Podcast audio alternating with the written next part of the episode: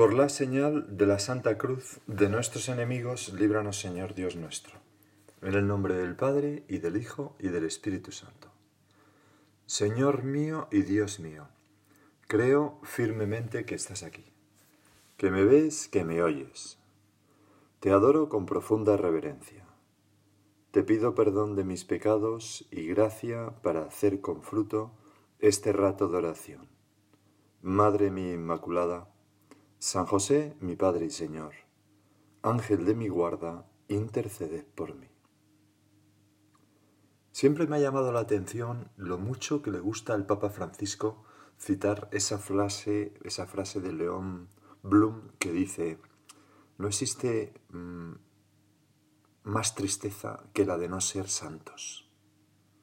Porque realmente la santidad es una cosa muy alegre. O debería serlo. Y, sin embargo, a veces, Señor, nosotros percibimos la santidad como una cosa mm, muy costosa, un poco cargante. ¿Qué es lo que ha pasado? Algo ha fallado ahí porque, porque la santidad es la cosa más alegre del mundo. Es la cosa más maravillosa, aquello por lo que deberíamos suspirar, llorar, etc. ¿no? Creo que lo que ocurre es que a veces tenemos una idea equivocada de la santidad, como si fuera una piedra pesadísima que nos tenemos que llevar, que tenemos que llevar en, nuestros hombros y subirla por una ladera empinadísima y cada poco se nos cae y tenemos que ir corriendo por ella. En fin, el mito de Sísifo, ¿no? Que, que tenía que bajar por la piedra, subir y cuando llegaba arriba se le volvía a caer y así una y otra vez empujando aquella piedra pesadísima por una ladera empinadísima que nunca, nunca conseguía llegar al final. A veces podemos tener nosotros también una visión, ya digo, equivocada de la santidad, como algo parecido a lo que he descrito. Como si fuera hacer cosas muy difíciles. O como aquella niña, que ya la verdad es que no sé si lo he contado, me perdonáis si lo he contado, pero eh, aquella anécdota de un colegio me hace mucha gracia, ¿no? Que mandaron a hacer una redacción en el colegio a las niñas pequeñas eh, sobre la santidad. Lógicamente la redacción pues bastaba que fueran pues un par de líneas, ¿no? Un parrafito. Entonces, al día siguiente llegaron las niñas con la redacción y la profesora pues les fue animando a leerla en alto. Y cuando llegó el turno de una de ellas, dijo, la santidad es el tratamiento del Papa. Y entonces la profesora dijo, ¿el tratamiento del Papa? Pero... Y le entró la risa, como me ha entrado a mí ahora.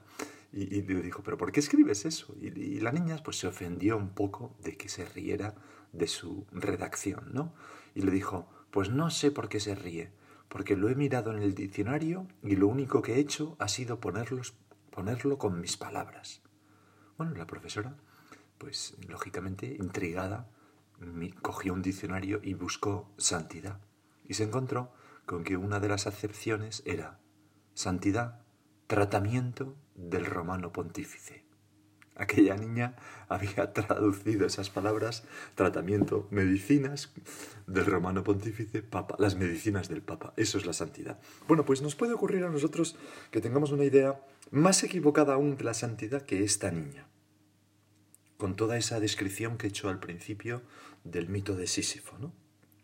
O cuando pensamos que la santidad consiste en ir a misa todos los días, en hacer la oración todos los días, en rezar el rosario todos los días, en hacer un curso de retiro espiritual, en tener dirección espiritual, en confesarnos, o sea, hacer un montón de cosas a lo largo del día. Ojo, son cosas buenísimas y, eso ayuda mucho a la santidad, pero no sé, la imagen es como, ¿cómo diría yo? Es como confundir el medio con el fin. La santidad es el fin y los medios son medios, no son el fin. Es como si alguien dijera, ¿qué es irse de viaje a las Bahamas? Pues es hacer una maleta donde tienes que pensar cantidad de cosas. Hombre, no, eh, irse de viaje a las Bahamas no es eso, es algo mucho más delicioso. Hacer la maleta es un medio para irte allí. ¿O qué es hacer una excursión por el monte? Pues es cortarte las uñas para que no se te claven en las botas. Hombre, no, eso es una cosa que es un medio para ir al, monte y disfrutar, pero el monte es mucho más. Bueno, vamos Señor ahora a leer unas palabras del Papa Francisco. Las escribió en un documento que se llama Gaudete et Exultate, que es un documento en el que habla de la llamada a la santidad de todos los hombres, de todos los cristianos, porque todos nosotros estamos llamados a la santidad. Dice allí el Papa. Jesús explicó con toda sencillez qué es ser santos. Y lo hizo cuando nos dejó las bienaventuranzas. Anda. Fíjate, ¿eh? Las bienaventuranzas. Por ahí anda la santidad. Es el Evangelio de hoy, por eso estamos hablando de esto. Son como el carné de identidad del cristiano. Así, si alguno de nosotros se plantea la pregunta, ¿cómo se hace para llegar a ser un buen cristiano? La respuesta es sencilla. Es necesario hacer, cada uno a su modo, lo que dice Jesús en el Sermón de las Bienaventuranzas, cuyo núcleo, cuyo centro son las bienaventuranzas. Es decir, que la palabra feliz o bienaventurado pasa a ser sinónimo de santo. O sea, Señor, que ser santo no es hacer un montón de cosas, sino ser, vivir del modo que tú has descrito en las bienaventuranzas, que es una radiografía de tu corazón, de cómo eras tú. Vamos a leerlas, ya que es el Evangelio de hoy. En aquel tiempo, al ver Jesús el gentío, subió al monte, al monte de las bienaventuranzas. Yo he tenido la suerte de estar allí, junto al lago de Galilea. Se sentó y se acercaron sus discípulos. Y Jesús, conmovido, al ver a sus discípulos ahí, se dirige directamente a ellos, a, los que le siguen, a ti y a mí que somos discípulos del Señor. Y Jesús, abriendo su boca, dice San Mateo, les enseñaba diciendo, Bienaventurados, o sea, felices, o sea, santos, bienaventurados los pobres en el espíritu, porque de ellos es el reino de los cielos. Bienaventurados los mansos, o sea, santos los mansos, porque ellos heredarán la tierra. Bienaventurados los que lloran, porque ellos serán consolados. Bienaventurados los que tienen hambre y sed de la justicia, porque ellos quedarán saciados. Bienaventurados los misericordiosos, porque ellos alcanzarán misericordia. Bienaventurados los limpios de corazón, porque ellos verán a Dios. Bienaventurados los que trabajan por la paz, porque ellos serán llamados hijos de Dios. Bienaventurados los perseguidos por causa de la justicia, porque de ellos es el reino de los cielos. Bienaventurados vosotros cuando os insulten y os persigan y os calumnien de cualquier modo por mi causa, alegraos y regocijaos, porque vuestra recompensa será grande en el cielo, que de la misma manera persiguieron a los profetas anteriores a vosotros. Esto es el ADN de la santidad. Por tanto, la santidad no es hacer muchas cosas. En ningún, en ningún momento en, estas bienaventuranzas, eh, que son el camino de la santidad, dice el Señor, bienaventurados los que todos los días hacen esto y hacen esto otro y hacen esto otro. No, no, no, no, no. Por supuesto que es muy bueno hacerlo y es muy necesario, como veremos después. Pero eso es un medio. El fin es no hacer cosas, sino ser de un determinado modo. Tener un corazón con unos sentimientos determinados, que son los de Jesucristo. La santidad no es tanto hacer como ser, y ya no lo voy a decir más veces para no ser pesado. Ser pobre, decía el Papa, escribía en ese documento, la Gaudete te exultate, ser pobre en el corazón, eso es santidad, esto es santidad. Reaccionar con humildad y con mansedumbre, esto es santidad. Saber llorar con los demás, ser compasivo, esto es santidad. Buscar la justicia con hambre y sed, esto es la santidad. Mirar y actuar con misericordia, esto es santidad. Mantener el corazón limpio de todo lo que mancha el amor, esto es santidad. Sembrar paz a nuestro alrededor, esto es santidad. Aceptar cada día el camino del Evangelio, aunque nos traiga problemas, esto es santidad. O sea, Señor, la santidad es tener un buen corazón, todos lo deseamos, a todos nos atrae esto. Señor, ¿cómo querríamos ser pobres de corazón, que no, nos, que, no confiamos más que en ti, no en nuestras fuerzas? Eh, ¿Cómo querríamos ser mansos de corazón, que no vamos buscando la venganza, sino que somos humildes? ¿Cómo querríamos llorar, ser personas compasivas? ¿Cómo querríamos pues, ser personas justas? que queremos el bien del otro, no envidiamos, no calumniamos. ¿Cómo querríamos ser unas personas misericordiosas que en vez de enfadarnos ante las cosas malas de los demás, pues reaccionamos con misericordia, metiendo esas miserias del otro en nuestro corazón? ¿Cómo querríamos tener un corazón limpio de tantas cosas, Señor, que nos hacen daño? Tantos odios, tantos rencores, tanta vanidad, tanta sensualidad a veces. Nos damos cuenta, ¿no? de, que sería maravilloso. ¿Cómo querríamos ser pacíficos? Una persona que siembra paz en su familia, entre sus amigos, que no crea discordia. ¿Cómo querríamos ser personas que aceptamos la contradicción con una sonrisa, pero no nos torcemos del camino del bien y del camino del Evangelio? A todos nos gustaría ser así. Todos, Señor, querríamos tener un corazón así, un corazón de oro, por, como se dice vulgarmente, ser buena gente. Pero, ¿sabes qué, Señor? es muy difícil para nosotros, porque primero el ambiente del mundo no ayuda a esto muchas veces.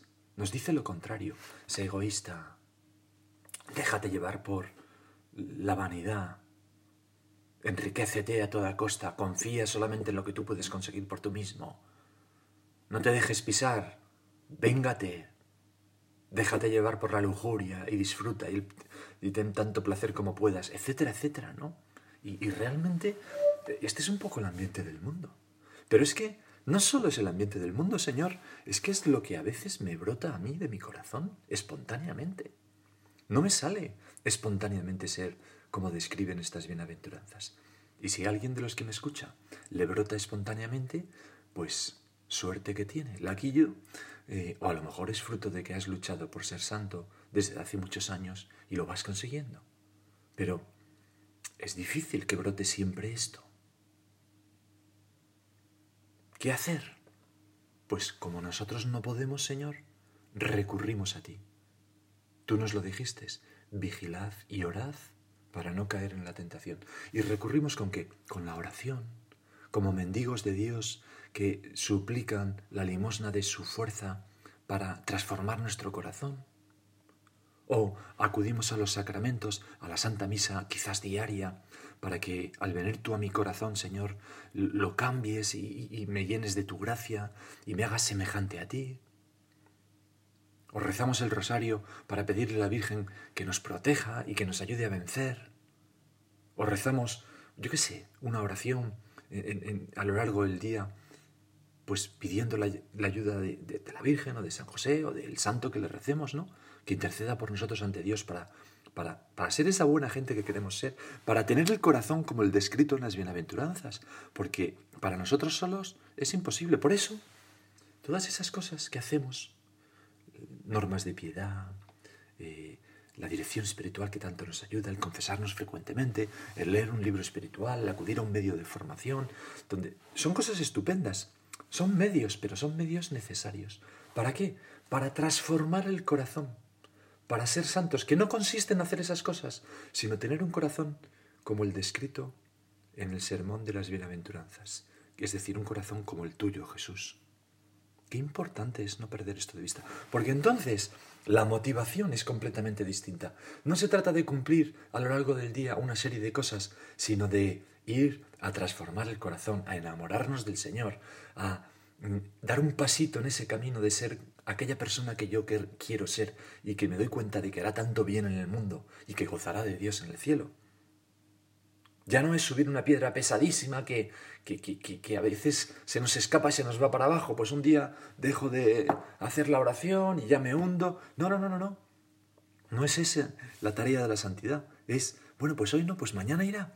Pero, pero sigo intentando despertar en mí ese corazón que tú quieres de mí, Señor. Esto es la santidad. Qué bonito, ¿no? ¿Verdad? Por eso, ¿cómo nos ayuda? Entendemos ahora bien que, el nuevo decálogo de los cristianos, es decir, los nuevos mandamientos, mucho más exigentes, son las bienaventuranzas, que son algo sorprendente. ¿Sorprendente por qué? Porque ponen la santidad y ponen la felicidad en algo que nosotros espontáneamente no llamaríamos para nada la felicidad. Fijaros, bienaventurados, que significa felices, los pobres en el espíritu. Bueno, la pobreza sinónimo de felicidad, ¿cómo es esto? Bienaventurados los mansos. Bueno, la mansedumbre y la humildad, sinónimo de felicidad, quizás esto lo podemos entender un poco más, ¿no? Pero esta otra. Bienaventurados los que lloran. ¿Cómo? ¿Felices los que lloran? ¿Será al revés? O esta otra. Bienaventurados los que tienen hambre y sed de la justicia. Van totalmente contradiciendo nuestro sentir espontáneo. Señor, ayúdanos a dar este giro copernicano de 180 grados que significa mirar en la dirección contraria. Quizás yo hasta ahora la felicidad he pensado que era ser rico, he pensado que era no tener ninguna dolor ni dificultad y por tanto no tener que llorar, he pensado que es que no me falte de nada, que nunca pase hambre y sed, he pensado que es darme todos los placeres que mi corazón demande y no esa limpieza de corazón que exige pues frotar y, y no dejar entrar porquería dentro, o a lo mejor he pensado, qué sé yo, que es que nadie se meta conmigo, que nunca sea Mm, perseguido por nadie y resulta, a lo mejor he pensado así hasta ahora. Pues ayúdame a dar ese giro de 180 grados en que consiste la santidad, que es, no, no, no, no, la conversión, ¿no? La metanoia, el cambio de mente que decía Benedicto XVI. No, no, no, no, no te equivoques, es al revés. Es al revés, por amor a Dios, naturalmente, y por amor a los demás. Vamos a pensar en la Virgen. Estas últimas meditaciones han sido muy largas y hoy he hecho el propósito de que fuera un poco más corta para que dejara tiempo personal a cada uno de nosotros para meditar y hablar con el Señor de esto. Hoy hemos visto las bienaventuranzas de un modo general. Quizás mañana las veamos en un poquito más en detalle, algunas de ellas. Pero ahora tú piensa estas cosas, háblalas con el Señor. Háblalas con la Virgen, porque ella fue quien encarnó de modo extraordinario extraordinario esas bienaventuranzas. Si vas repasando cada una de las bienaventuranzas, verás cómo la Virgen es un modelo para nosotros de vivir esa bienaventuranza. Pues aquí lo dejamos.